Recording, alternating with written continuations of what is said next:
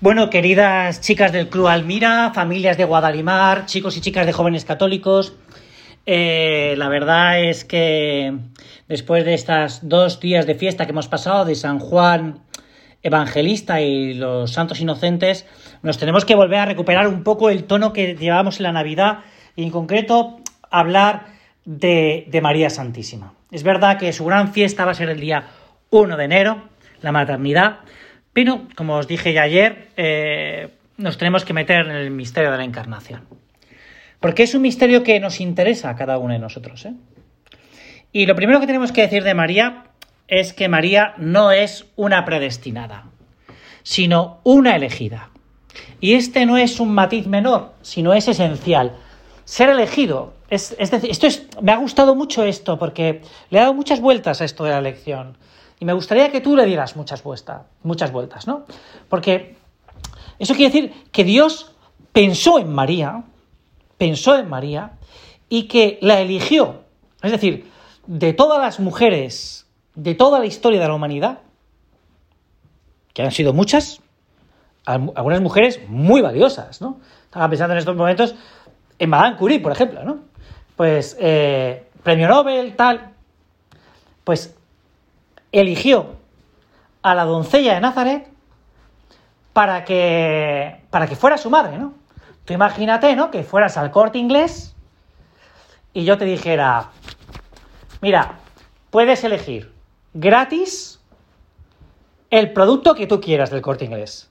Vamos, yo estoy pensando en las niñas de mi club y se volverían como locas, ¿no? Es decir, a ver qué es, estarían ahí horas y horas viendo lo que, ¿qué me llevo, no? ¿Qué me llevo? Si pudiera, se llevarían todo el corte inglés, ¿no? Pero, pero, entonces, esto es lo que hace Dios, ¿no? Dios lo que hace es, de toda la humanidad, de todo el corte inglés, decir, me llevo esto gratis. Es decir, eh, Dios ha ido a buscar a María. Ha ido a buscar a María. Ha ido a buscar entre todo el pajar del universo, ha buscado esta aguja llamada María. Es decir, cuando, cuando Dios elige, es que te ha ido a buscar que es tan grande, ¿no? Es tan bonito, ¿no? Me gusta mucho esto de elegit vos ante mundi constituciones, ¿no? Te ha elegido antes de la constitución del mundo, ¿no?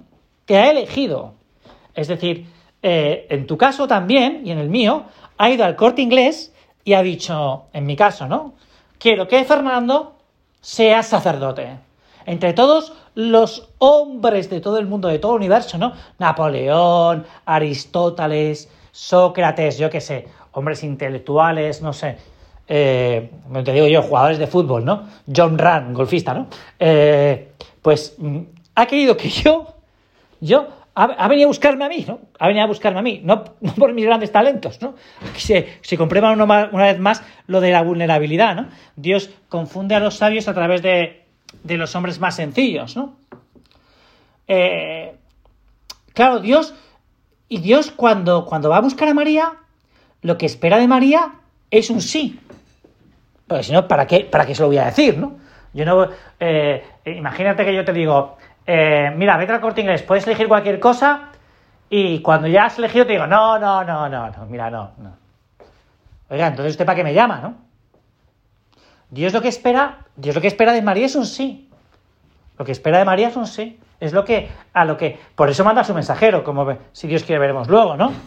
Eh, y no hubiese, y no hubiese buscado a otra.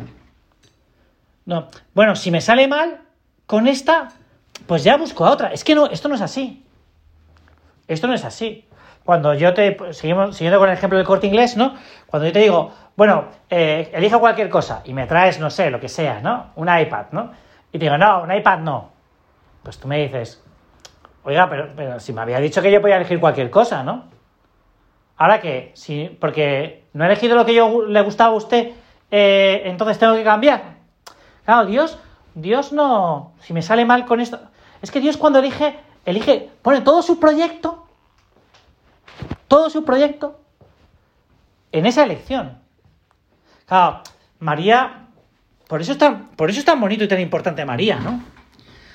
Eh, claro, para poder conocer a las personas, y en este caso para poder conocer a María, no hay que fijarse en un hecho puntual, sino en su historia personal. María es la hija de Joaquín y Ana, es el primer fruto del amor de Dios que salva al mundo. Ella, María, es la hija de Sión, como nos dice la Sagrada Escritura. Es una niña adolescente que guardaba las insinuaciones de Dios en su corazón y en esos ratos de intimidad, de oración de María, tiene una intuición.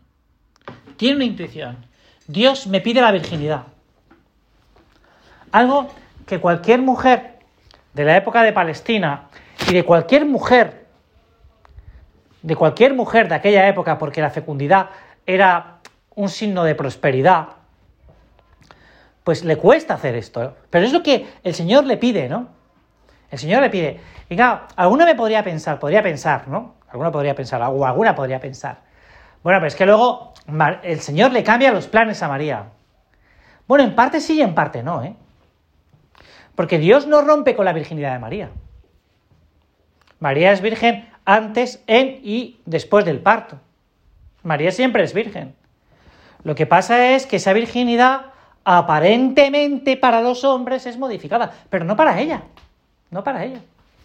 María sigue siendo virgen. Y Dios, porque a Dios le agradan. Le agrada ese ofrecimiento de María. Dios, ese, ese deseo que te, no, le dice que sí, no le dice que no.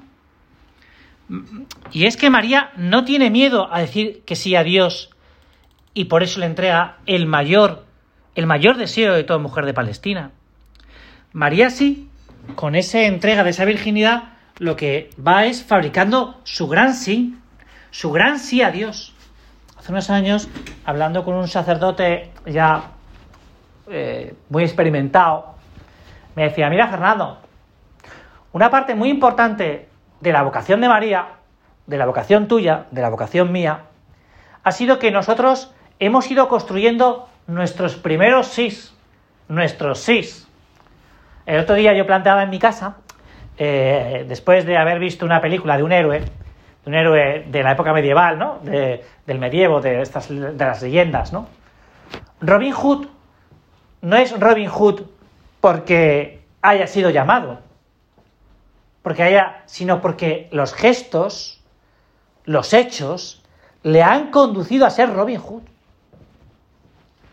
Es decir, María eh, va fabricando su sí con pequeñas cosas con, su oración diaria, con su sí a la caridad, con su sí a la virginidad, con su sí a, ser, eh, con su sí a la disponibilidad, con su sí a la humildad.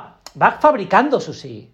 Hasta que el Señor, que ve ya el recipiente bien preparado, es cuando le envía el ángel. En el momento oportuno. En el momento en el que el Señor considera que María le puede decir que sí. Y esto es un tema muy interesante, porque Dios comunica su llamada en el momento oportuno que cree que María le puede y le debe, bueno, le debe decir que sí, no antes. Es que podía haber, eh, podía haber enviado eh, el ángel un mes antes. Pues sí, lo podía haber enviado. Dios puede. Y un mes después también. Pero no era el momento oportuno. No era el momento oportuno para Dios. Dios tiene un momento para esa, para esa criatura. La historia de María no acaba aquí. No acaba aquí, no acaba en, no, sino que María es quien, quien pide, quien pide y quien sigue continuando en esa obra de la redención, porque María sigue acompañando a Jesús a lo largo de su vida. Mira lo que dice de María, ¿no? Bienaventurados más bien los que escuchan la palabra de Dios y la guardan. Eso es lo que dice Jesús de María, que es muy interesante. Bienaventurados más bien los que escuchan la palabra de Dios y la guardan, que tiene que ver mucho con el momento del anuncio del ángel. María ha escuchado la palabra de Dios y la guarda, la cumple. Y por eso Jesús grita la bienaventuranza de su madre. Lo digo porque esto a veces y hoy tocaba un poco la meditación sobre la llamada, sobre la elección, sobre eh, el momento en el que Dios, de una manera tan maravillosa, pone los ojos en un hombre y en una mujer, pone su bondad, su misericordia, su esperanza en un hombre y una mujer, que, que es para volverse loco, ¿no? Se lo decía San José María, volverse loco de amor. Bienvenido al manicomio, decía, ¿no? Cuando hablaba de... ¿Por qué? Porque es tan grande ese momento en el que toda la eternidad, todo el universo se está fijando en esa criatura, en tú y yo que somos esas criaturas, donde Dios quiere realizar o proyectar unos planes que es para volverse loco de amor, loco de amor. Bueno, pues hoy te invito a una cosa que creo que es muy importante y que a veces no nos damos cuenta, ¿no? Y es que recemos por las vocaciones en la iglesia. Porque nos hacen falta sacerdotes. Y que no lo vea así, pues oye, me parece que no es muy consciente. Porque nos faltan hombres y mujeres contemplativos. Porque nos faltan hombres y mujeres que estén en la calle dando testimonio de vida cristiana. Nos hacen falta. Nos hacen falta vocaciones. Y no verlo así es ser un ignorante. Perdona que sea un poco así, un poco, tal, un poco talibán en este sentido, pero me parece que es un poco así, ¿no? Hace falta hombres y mujeres como María, como María, que sepan decir que sí a lo que Dios le pide. Ayer hablaba con un buen amigo mío, un gran amigo mío, y me decía, hoy lo que hace falta es hombres y mujeres contemplativos en medio del mundo. Y le dije, no sabes cuánta, no sabes cuánta razón tienes. Bueno, pues vamos a pedir y te pido que hoy reces una de María, por lo menos una de María. Te pediría más, ¿eh? Y creo que debes rezar más. Por lo menos todos los días deberías rezar por esto, porque haya más vocaciones en la iglesia. Porque son necesarios. Es decir, que cuando vamos a misa el domingo, el que nos está dando la comunión es un sacerdote. Vamos, y esto no, no, no se pinta ni sale, vamos. Esto requiere mucha oración y mucha mortificación. Pues nada, muchas gracias y hasta mañana.